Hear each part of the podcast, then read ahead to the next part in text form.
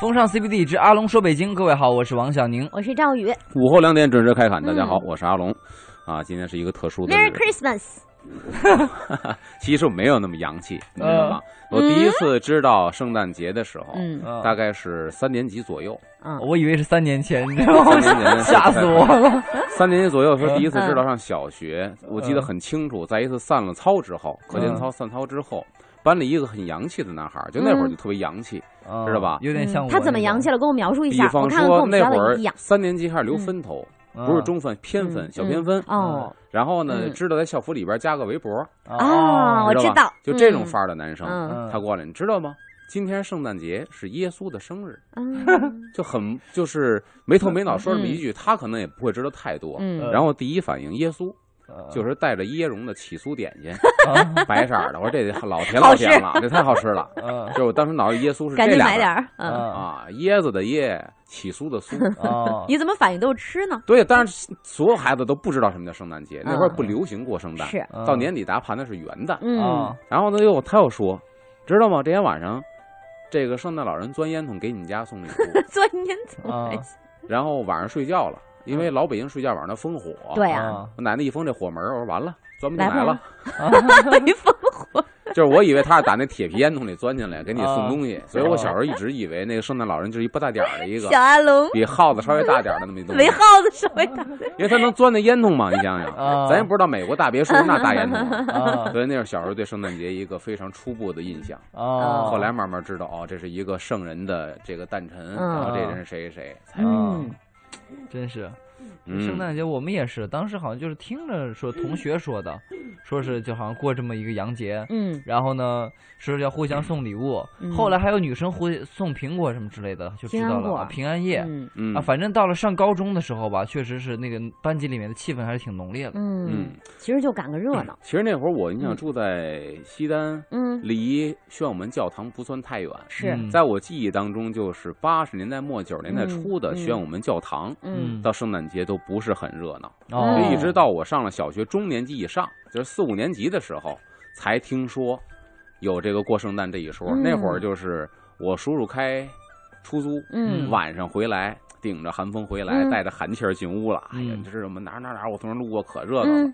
那会儿才渐渐有人在教堂里去讨红去，啊这句话去。但是现在讨红越来越多。昨天晚上我每年圣诞有一习惯，就转转。嗯昨天晚上也是转转教堂，我不在那待着，嗯，就是开车从那过一下。嗯啊，最壮观的是东堂，嗯王府井东堂，整个那东堂前面那条街戒严了。昨天，哇，嗯不是平常好多滑板少年在那儿吗？啊，对，滑板少年被广场舞大妈给挤占了。哦 这两年是广场舞大妈，没有滑板少年了，哦，知道吧？你看，哎，时代的变迁，嗯孩子都不过老人的。嗯哦，今天咱们的主题今天我们的主题，说的是四合院里过寒冬。啊这是一篇呢，这个民俗协会的会长高威先生写的一篇文章。嗯在这儿呢，想跟大家分享，然后咱们再平息一下这个文章里边那些值得回忆的当时的那些个情景嗯啊。咱们一段一段来。他说，就北京的冬天呢，户外活动很少，因此呢，关于冬天的回忆大多限于室内。这是嗯北京人、或者说北方人过冬的一个主要的形式，就是嗯猫冬，啊，什么也不干。嗯这一点呢，又特别符合中国的传统医学。嗯就是这个《黄帝内经》也告诉你，叫无泄皮肤啊，嗯晚睡早睡晚起啊，必待日光啊。嗯就是说冬天的时候也不要去大量的剧烈运动。嗯那猫冬是一个不错的一个活动。嗯然后北京的冬天呢，滴水成冰，风沙也大，所以特别讲究糊窗户，以嗯防止针尖大的窟窿、斗大的风。嗯这是北京一句俗语，不知道别的地方是不是这么说。就是说这个窟窿很小，当然灌风灌的特别厉害。像他写到的时候，风沙也大，确实，那会儿北京好像也没有什么高大建筑，也没有什么三北防护林这一说。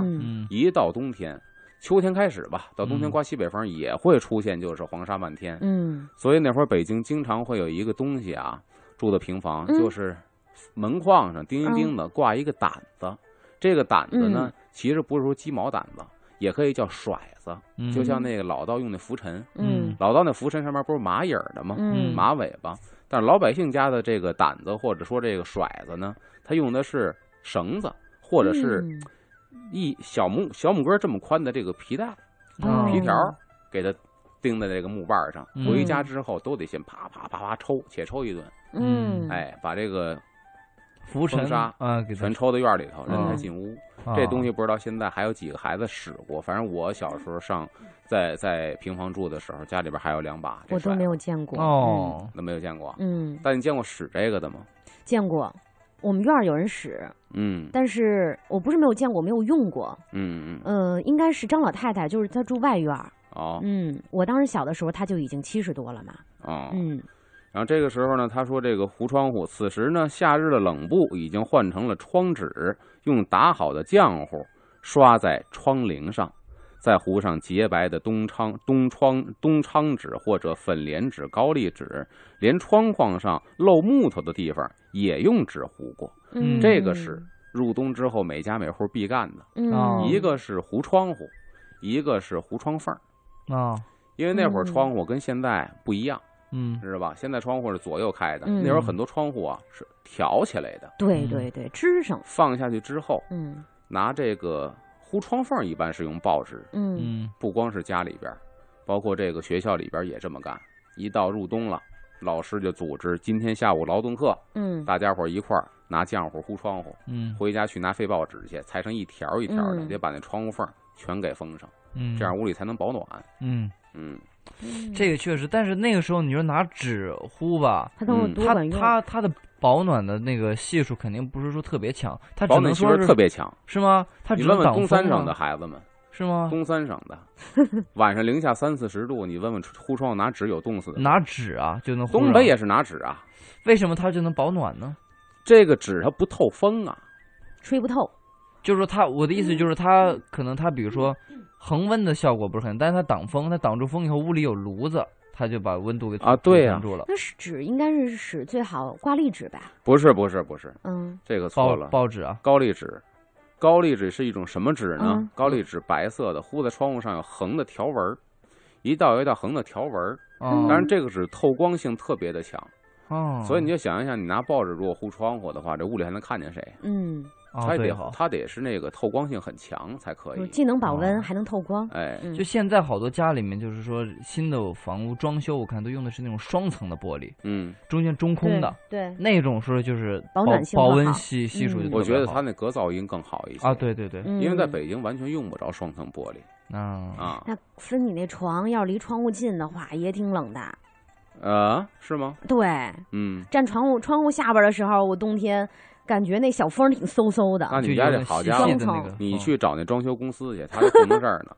不是我们家嗯装修十年了，应该重装了。嗯 所以说，那漏风就是不对的。嗯啊，当刚开始咱们北京第一个用玻璃的地方呢，养心殿，啊清朝嗯雍正年间才开始玻璃这个材质用到了建筑上。嗯嗯，所以我们有时候看这个雍正王朝，看唐国强演雍正，戴个眼镜，有人觉得很滑稽，嗯其实您错了。嗯雍正皇帝本身就近视，雍正皇上本身就戴眼镜，嗯就啊打他那开始就有眼镜这东西出现了，嗯因为啊已经有玻璃了。养心殿开始安的玻璃，慢慢才推广全紫禁城。嗯，然后当时老百姓家还是安不起，老百姓家能有一块玻璃呢，非常之金贵，所以当时嗯有一个东西叫窗芯儿，嗯就这一个窗户四周全是糊纸的，当间儿是一块玻璃，就这块玻璃还不够整个这窗户呢，装饰用啊安一个窗芯儿，起码它透光性比较强。哦，所以那会儿一直到我小时候住的这个平房，还都是糊窗户纸嗯嗯啊，但是也很有意思。记得一年春节嗯啊，都新糊完窗户纸嘛，过年呢吃饺子，孩子在炕上。就把这个饺子盘摆在窗台上，嗯那儿窗台也宽，嗯就坐窗台那儿面对窗户，面对嗯窗户就是窗户纸，啪啦啪啦吃。外边呢就是那个堆杂物的架子，嗯嗯都有野猫。吃着吃着饺子呀，这窗户纸砰就破了，突出进了一爪子，哒哒哒哒叨一下跑了，窗户有一大窟窿，野猫 闻见那香味儿，把爪子伸进来叨你那饺子，这就赶紧的再找张纸再给它糊上啊哦，，那是冬天是必干的事这情。猫这么好玩儿，哎，嗯这个《月漫堂笔记日记》里边啊，记载过一段话，他写的什么呢？面雾春，坐困学楼，五日正轩，命一同以桃花油纸糊窗格，暖绿满檐，山风乱飞，虽觉春气冲溢胸次。也就是说，他描述的是这个在屋里边啊，呼着窗户纸的屋里边，嗯，那种暖意洋洋、嗯泛着困的这种感觉。其实当时很多人呢写这个文章。回忆，咱可以不必念这个文章，但他回忆的东西是什么？比如说，这个俞伯平嗯，在这个《陶然亭的雪》里边就写过一个非常美的一个景致，嗯，咱就不说原文了。这景致说的是什么呢？就是一个人在快要下雪的这么一个傍晚，嗯嗯，在这个院子里边，他一个人坐在堂屋，嗯外边的天呢要下雪，阴沉沉的，但是还泛着亮光。嗯他一个人不愿意掌灯，很静的在屋里边发呆。然后天色慢慢越来越暗，越来越暗。周围的邻居左右两边这屋里边开始长上灯了，然后那个红色的烛光、火光打在窗户纸上，映到了他的窗户上。他一个人安享这种静谧的傍晚，就这种感觉。嗯这就是阿龙老师的晚年啊。他还说到了一个，还说到了什么呢？当我听见冷落的院子里边有脚步声，一会儿必要跟着砰关风门了，嗯一个象声词，哒下帘子了。嗯，我便料到必有寒紧的风在走道的人径旁拂着，就是这个冷风搜脖子，嗯所以他要那样的匆匆的走。啊，就是他还能用声音来形容当时这个冬天的这个傍晚是什么样的。他有两个这个里边有两个关键词，一个是砰关风门了，嗯。就是冬天安的一种门，嗯。在大门外套一个小门，啊。这个门是插在这大门架子上的。啊。然后还有搭下帘子了，这帘子是一个棉帘子，啊，这棉帘子见过没见过？见过。三根杆儿，嗯。天杆儿、地杆儿，中间横着一根儿，对，啊对吧？嗯，为了是固定这个帘子，不让它那那个不让不让风吹起来漏缝呃，它也是为了撩的时候好撩。因为现在这个咱去超市那棉帘子呀，嗯软不塌塌的，对吧？对对对，如果说按照老的棉帘子呢，上中下三道大横杆儿的话呢嗯，啪一撩，整扇这帘子起来了，啊人好进。包括紫禁城用的帘子也是，哦，比如慈禧要进屋，你要伺候着这宫女儿，一撩帘子不能软塌塌的呀，对。啪一撩起来，老佛爷进屋把帘子嗯。放下。啊，所以当时我记得采访一个老相声艺人，也是侯宝林先生那一辈儿的老相声演员，我忘了是侯宝林还是马三立先生。嗯就说我那个那会儿这个老哥几个之间的交情是什么交情？那我们都是扛一根扁担的交情。嗯后来我就问老先生说，什么叫扛一根扁担的交情啊？就是穷到最后家里连被窝都没有，怎么办？弄棉帘子。这棉帘子不是三道杆吗？嗯嗯你躺这边，他躺右边，他躺左边，拿帘子一卷，嗯这帘子中间不是一道杆儿吗啊？扛一条扁担。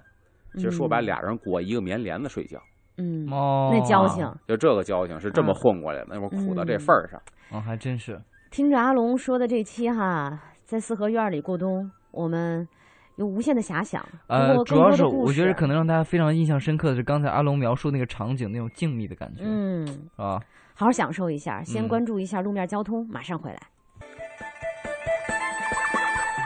风尚 CBD 之阿龙说北京，各位好，我是王小宁。我是赵宇大，家好，我是阿龙。嗯咱们刚才说的四合院里过冬天，一边说着高飞先生的文章，一边品评当时北京城过冬那样的一个优美的景致。是，嗯呃，像俞伯平这样在斗室当中独赏冻云四合、天将浴雪的晚景，固然是一种乐趣。嗯但若三五良友相聚，则更加怡然。嗯最好是晚饭后，团团围炉而坐，嗯。沏上一壶上好的香片，嗯，再来一大包炒花生，边吃边喝边边聊。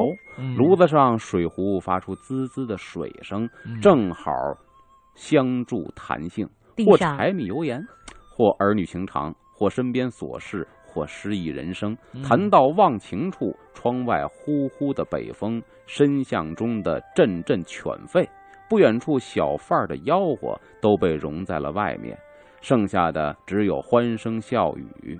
这是高维先生描写四合院晚饭太惬意了之后的真的好惬意啊，嗯好期待呀，就是哎没有机会。那个时候有机会。其实现在除了炉子没有，嗯你晚上坐在窗下沏壶茶，嗯，这个条件是有。不是，那不一样了，阿龙。不一样，就是你看，因为那个时候是坐在四合院里平房的屋里，嗯，一看出去那是地呀、现在一看出去都是对面的那个楼，小区什么的不一。样了。这个你可以没有炉火，可以点根蜡代替炉火嗯啊，把灯关了，看看那个烛光映映在墙上，只能这么去找这感觉。虽然我嗯这个没有做这件事儿，但是我现在非常推崇现在很多老年人，呃，在近郊嗯啊租一个四合院儿，他们一般会在那儿待一段时间，一年，哦，感受当时可能年轻的时候他们住平房的感受。哦，嗯千万只能租啊，很多四合院小产权，对对对，他们都租下来的。嗯买完就亏。对，嗯这个一壶香片嗯或者七壶高沫、高碎嗯都行。这个高维先生说，再弄一包炒花生，对对对，嗯这个我比较那会儿更多的是什么呢？有一种东西叫半空。我半在写微空是什么博的时候，好多人不懂什么叫半嗯空。半空也是当时的花生，也是嗯炒货。这花生饱满大粒儿的，卖的自然贵。哦，那有那种的花生，比如说咱都是花生两节儿的，嗯有见过嗯三节儿的，对吧？对对对，它又小又瘪，里边有一半是空的，比如少一个花生粒儿。嗯那这种东西属于残次品，啊对可，是炒出来极其的香。嗯是？吗？沿街叫卖就卖半空，告诉你我这个不是好花生，是瘪的，可能少粒儿的，嗯但是那个味道是别有一番风味，卖的价钱还便宜。嗯穷老百姓吃不起好东西呢，吃这个也挺好。嗯，哎，这东西叫半空，就是炒嗯花生。我发现就是贫苦老百姓啊，虽然就是使的东西、用的东西、吃的东西呢没有那么好，但是呢，他们都发挥了自己的聪明才智，给这个东西赋予一个就是说法，嗯。或者说一个定位，嗯，让它变得有意思起来，让它变得就是说能够让大家更容易接受起来。嗯，而且那时候呢，他这个东西卖东西的人呢，他也是嗯。分这个时间段的，就是嗯。每天从早到晚四合院的吆喝声啊，就是你听嗯。这声儿，你不用看表就知道大概是上午、中午、下午。嗯比如晚上的时候，在这个戏园子门口嗯，卖馄饨的，嗯或者走街串巷的，馄饨开锅这边嗯哦，这是晚上了。嗯呃北馄饨开锅了是吗？对，啊，就是卖馄饨的来了，还有什么嗯硬面饽饽，啊硬面饽饽饽，这是卖硬面饽饽的嗯，啊。除了这个白水羊头嗯，啊，白水羊白水羊头不是这么喊，白水羊头。哦，这样啊，嗯对还还拐个调儿啊。啊羊头所以你听这个，哎，嗯。就知道了。比如说有钱人家的这个这个大户、大门嗯大户，嗯。这个少爷或者老爷晚上读书看报嗯。累了，嗯。打发底下的人端盘这个白水羊头，嗯，在屋里头喝点小酒，哎呦，那羊头肉。你现。在越说，我越觉得特想感受一下。哎呀，这冬就是天晚上美死。您现在住楼房，你怎么订外卖？只能订外卖，那感觉不一样了。有现在就是有什么有人搞这种旅游项目吗？就是感受四合院的冬天。你这个可以想一想。没有啊很少，为什么呢？啊 很多正宗的东西，不光是北京，咱就说啊，比如说武汉的户部巷，嗯比方说四川的宽窄巷子。嗯，我问当地人说，我们当年从来不去。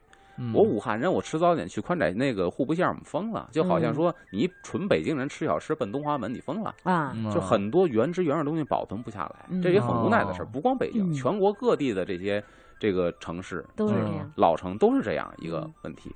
啊那会儿卖白水羊头很有意思，他背一大木桶，里边搁嗯白水羊头，嗯然后你把它叫来之后，他现给你切，知道吧？哦现切现撒撒这个花椒盐儿，嗯把桶摘下来，羊头拿出来之后，它那桶盖儿就是嗯。案板，啊。啊，在桶盖上啪啪切完之后，这一嗯。盘儿撒上这个哎呦，太有太有感觉了！你像我们写稿写累了，现在要住平房，还有这种这个生活的话，嗯。写累了，哎，那得咱俩一块儿写啊。嗯。嗯，一般男的出去卖去，然后哎，我说你听叫卖这白水羊头的，嗯，大冬天的五五的西北风，啊披上大衣，对对对，下去买一盘哎，切好了，啊然后咱俩倒一口买个十，块钱啊，俩人一人一盅小我说那个，哎二，呦，我说那隔壁阿龙可能还没吃呢，给阿阿龙也端一盘去，给他送瓶小二，算了，你窗一够狠的那屋已经吹灯，你睡了，算了算了，吹灯已经明儿早点再说吧。阿龙吃我们就不够了。哎，真惬意这生活，尤其嗯外边越冷越刮风刮的大，然后在屋享受这种生活越觉得美。你你知道那会儿，呃，北京有一词儿，嘿，今儿这西北风可大啊，电线杆子骂街呢，嗯，电线杆子骂街呢？柔柔的那风，就是那电那个风吹过电线，嗯。就电线不是抽风嘛，嗯你说日日电线杆子骂街呢，哦就被人说你看这风大的电线杆子骂街嗯啊，就是那种嗯那种 形容。嗯。然后北京的冬天天寒地冻，室中需有一炉以供取暖，嗯。一般都是小白泥花盆炉子，嗯，有架子，在暖意当中，一家人乐融融。这种炉子后来全部为铁炉子代替，嗯早见不到了。最早的炉子没有烟囱，添煤的时候要把炉子移到屋外，因此重煤气似乎难免。嗯火笼的旺旺的，门窗又关得严严的，晚上睡得太沉，这一切都促成了中煤气的可能。好在中了煤气之后，一般没有太大危险。把人抬到院子里吸会儿冷空气，或灌大半碗的酸菜汤，也就苏醒过来了。这也是一个土法子，嗯，灌酸菜汤。一到冬天都积酸菜啊，那酸菜水是相当难喝。嗯啊但是呢，贫在张大民里边就有这么一个情节，就张大民跟云芳嗯在院里头弄了一小房子，嗯把那树给包在房子里了。嗯嗯一年冬天就是俩人住煤气了，嗯结果就是让邻居给搭在院里，躺在台阶上嗯，给灌了一碗这个酸菜水，慢慢缓着。这倒是有这么一个土办法。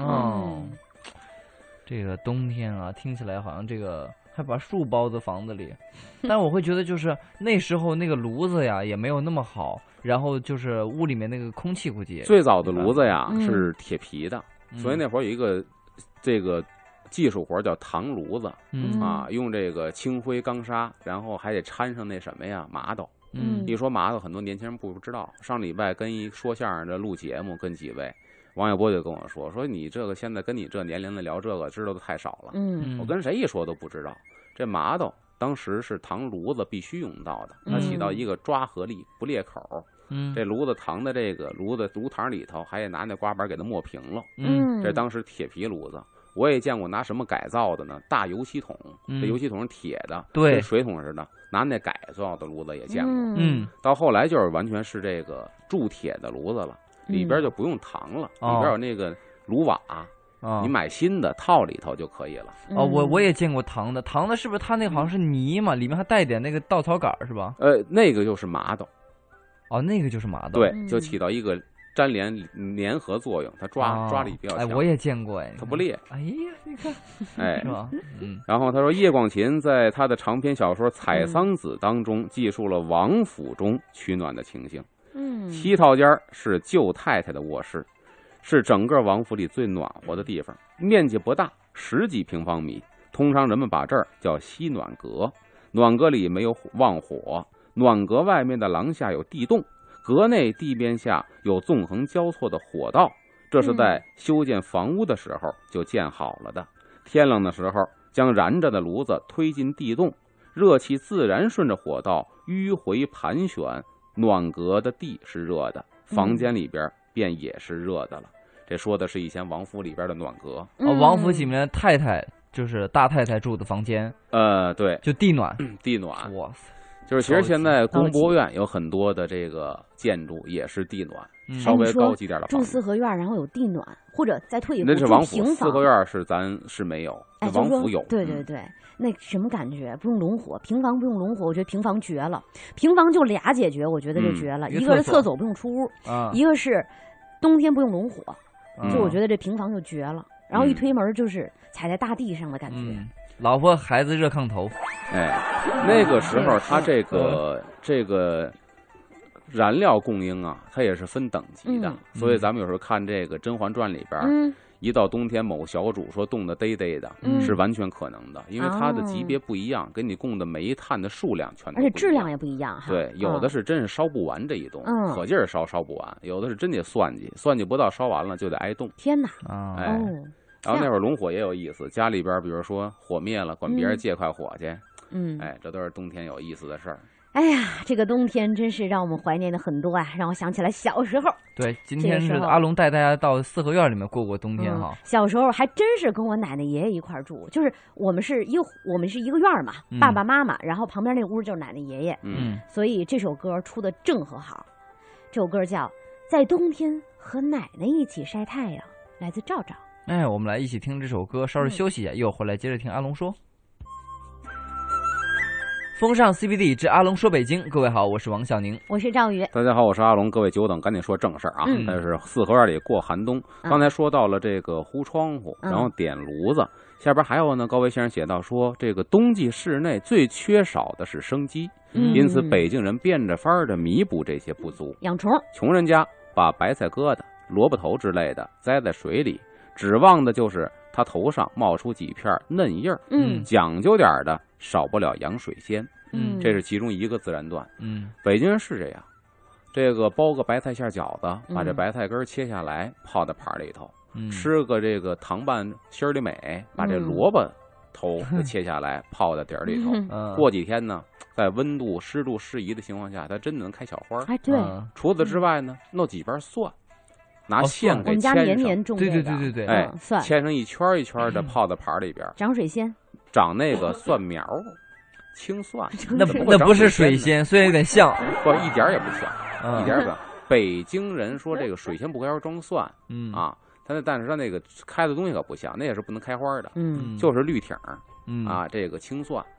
除了观赏之外，还有实用价值。嗯。说今天晚上改善点生活，干嘛呢？咱切点肉丁炸个酱，嗯吃个炸酱面，嗯。都弄好了之后，把这青蒜拿剪子绞下来，对，搁到案板上切成末，嗯，往这拌好的这个炸酱面里啪一撒，啊。那个提味儿啊，哎呦，我小的时候是，比如说改善生活，然后冬天，比如说今天包饺子，嗯不是要有那个料嘛，嗯。调那个料要烧一下那个什么尺，呛一下那个，嗯，炝锅，呃，呛一下那个料好像是，然后呢就就会把那个蒜也剪剪出来，嗯，剪下来。而且我记得冬天那个时候啊，就是不是你这家里乱了，那个青蒜苗是不能炝锅的，是吗？就是洗干净了，切成末，撒在面里头当面码拌。哦，对对对。哎，你这说就乱了。然后还有就是他种的时候呢，我印象特别深刻，嗯就是比如说那大姑啊、什么姨啊，他们就爱那个打毛衣，嗯那毛线，嗯拿那个毛线把那个它那个圈给捆住，让它不要长歪了。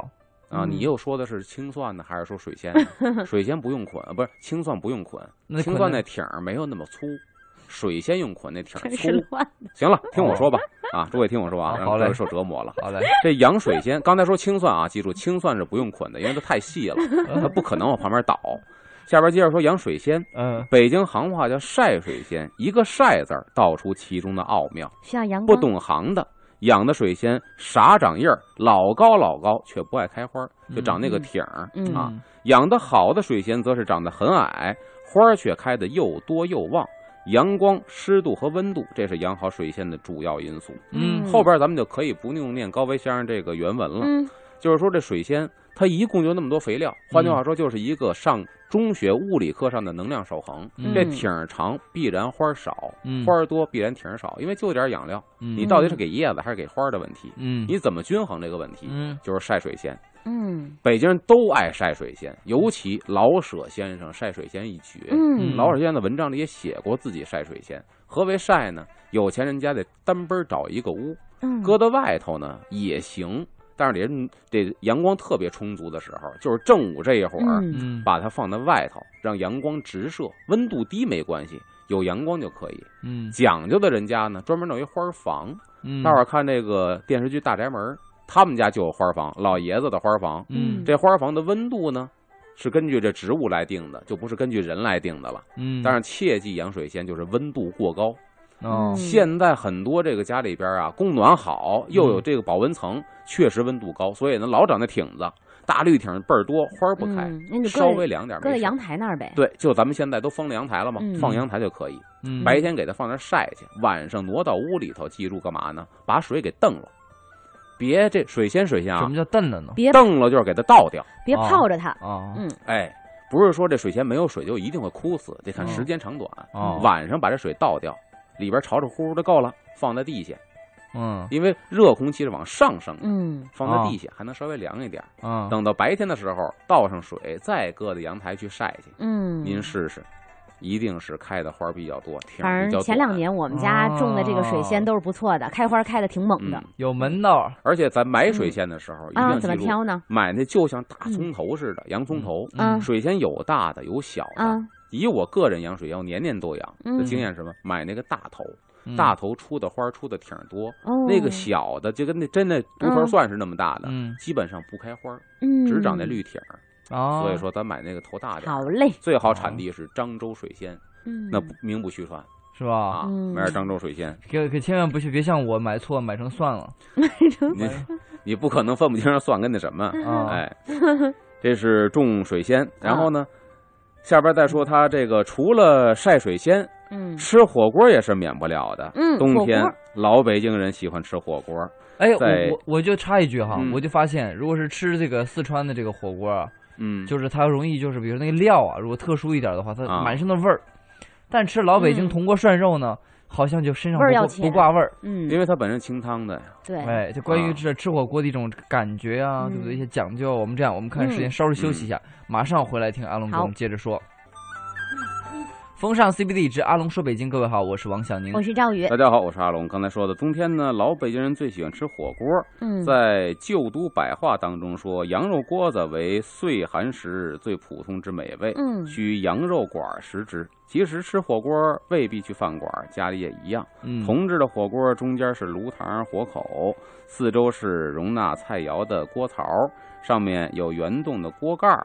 锅子中装好菜肴，把木炭放在炉子上点燃，放到火锅中膛。一会儿锅烧开了，端上桌来，那才是围炉聚饮，欢呼处，百味消融，小腹中。这是高维先生在文章里描述的。嗯，那按照这个描述呢，我觉得这更像是炖锅了，因为它嗯写的是呢，锅子中装好菜肴，把啊木炭放在炉子上点燃，放到锅中。嗯嗯，但是北京涮肉呢，确，实是，呃，现下现吃，不是在一锅里边点好的。嗯但不可否认，这是冬天大家比较喜欢的一种饮食。嗯除了吃火锅之外呢，在水果当中，他写到冬天最可吃的是冻柿子。哎深秋柿子熟了，放在窗外能冻得铁硬。后边咱也可以不念了。冻嗯柿子呢，是那会儿天气真的是可以，嗯都是自然这个上冻的，不像嗯现在吃冻柿子只能搁在这冷冰箱里边去冷冻去。嗯啊，那会儿冻柿子一晚上冻得棒硬，冰嗯凉棒硬，拿一个大瓷碗放上凉水，嗯，还不能是热水，把柿子往里一泡，嗯，然后一会儿柿子上结一层冰壳，对，嗯冰壳敲碎之后拿勺崴着吃，这就是冬天的冰激凌。没错，啊，而且这东西现在也被一个企业给盯上了，他们专门做柿子冰激凌。我见过哦这企业拍过他们的专题片儿，他就是按照柿子冰激凌，什么都不添，就是嗯把柿冻柿子给扣在一纸盒里头，就是跟跟那个冰激凌的纸盒一样，嗯盖上盖儿，打上自己的品牌，就专卖这个。嘿，就是柿子冰激凌，什么添加剂没有，塞就说明返璞归真嗯，老百姓还是喜欢这东西。啊，哎，然后吃柿子呢也有很嗯多讲究，比如说这柿子买回来呢，保不齐是涩的，嗯，对吧？或者你家里有柿子树，能守着这个柿子，嗯熟了我再吃。嗯，但是买柿子保不齐是涩的，它得有一个保质期的问题啊。嗯如果说我熟我熟了再摘下来再卖就烂了，是啊，所以那会儿有一个词儿叫“嘎吱窝加柿子，没你这么懒的”，嗯这北京一个俏皮话。因为柿子要给它催熟的过程，北京话叫懒。嗯但是说你人拿嘎吱窝夹着柿子给它催熟，没有这个懒法儿，嗯，没有这么懒的。那它的另外意思呢，就是你忒懒，没你这么懒的。嗯哦这北京俏皮话。嗯，那么懒柿子有很多种方法，比方说现在可以教大家的啊，拿白酒嗯。喷柿子，哦，喷完柿子之后呢，搁在箱子里头一啊。密封，两三天嗯，差不多能催熟。因为它里面有乙醇，哎，乙醇对，嗯。然后还有呢，就是跟这个熟的香蕉、嗯。嗯，苹果、梨放在一块儿，嗯。拿塑料袋一系，它也能对，教过这个，小学好像嗯。这个是物理生物老师好像还是嗯。什么老师教过。还有一个一种是什么呢？好像是比如家里的什么梨还是什么的，往米嗯缸里放还是怎么着，对，是吧？这是经常用的这，记着点，啊，啊放米缸里把盖儿一盖，这也啊能催熟。啊，嗯，哎，而且这冰冻柿子特别有意思，这冰柿子嗯怎么吃啊？它不吃那小舌头，啊，对，吃小舌头，那得是软和的。嗯，但是冰冻柿子有意思，它吃完了不闹肚子，不窜啊稀。怎么吃啊？哎，为什么就是我说，就是它的它的这个这哦，吃它的皮，哦不是吃皮，嗯又乱了。啊啊，那我这么说吧，因为柿子煮的是酸涩收敛，嗯啊，它是涩的，嗯所以说柿子不但不拉稀，吃多了还便秘呢。哦嗯，泻肚的，还有这个是，不是又乱了？便秘是拉不出屎来，是拉不出屎对对对，啊！，I fool you，全跟我这儿反着说呀哦，I fool you，啊！你也 fool me，柿柿子可以说是全身都是宝，比如柿叶嗯是降压的，嗯柿子叶子降压，嗯，然后柿霜，我们看吃柿饼的时候那层白霜那，是止咳的，润肺的。哦，对，听说过这个对听说过，然后柿地就是它那小瓣儿，嗯。嗯。那个也是一味中药材，是止逆止呕的，嗯。吐的话止这个的哦。啊，所以全身都是宝。柿子叶嗯。以前中国人拿来当什么？拿来当纸使，因为柿叶比较宽大肥厚，拿那个当纸书写东西用，哦，所以柿子一身全都是宝。嗯，哎哎。除了这个吃柿子之外呢，他最后点到了一点，说嗯。如果四合院当中带花园儿，啊，那简直就是赏雪的圣地了。嗯。花园里错落有致的屋顶变成了琼楼玉宇，嗯。亭子边儿那原本枯败的枝干也被披上毛茸茸的雪袍，嗯。显得丰腴高洁。园中的小山儿全部被雪覆盖了，长长的廊子更显得玲珑俏丽。嗯淡淡寒云，皑皑白雪，使人有如置身水晶宫当中的感觉。嗯真正是璀璨重台，银饰血，枝桠老树玉龙蛇。这就是大四合院儿，嗯，院子里边自己带花园儿，嗯冬天赏雪是别有一番风味。嗯别说这大四合院了，就我们原来住那个小胡同，嗯就说那小院儿，我觉得一到冬天呀、房顶上那瓦片上都有雪的时候，就嗯特别美。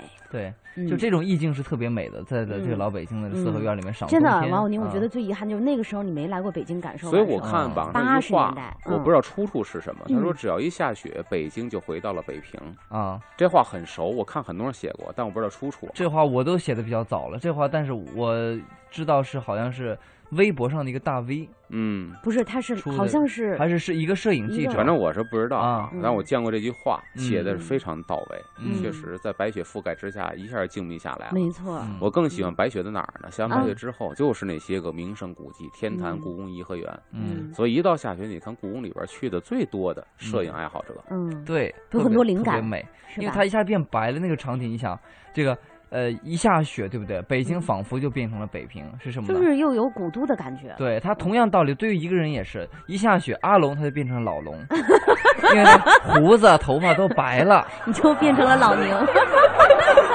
够了，特别开真是够了。今天非常感谢阿龙我们也盼着对对对，感谢阿嗯龙同时，也盼着赶紧下点雪吧。嗯呃说了这一期，特别盼着北京赶紧迎来第一场雪。嗯，十四点五十五，今天三个小时的风尚 CBD 就是这样了。明天还有一个，还有一个，明天还有一个什么？还有一天的节目。嗯，对。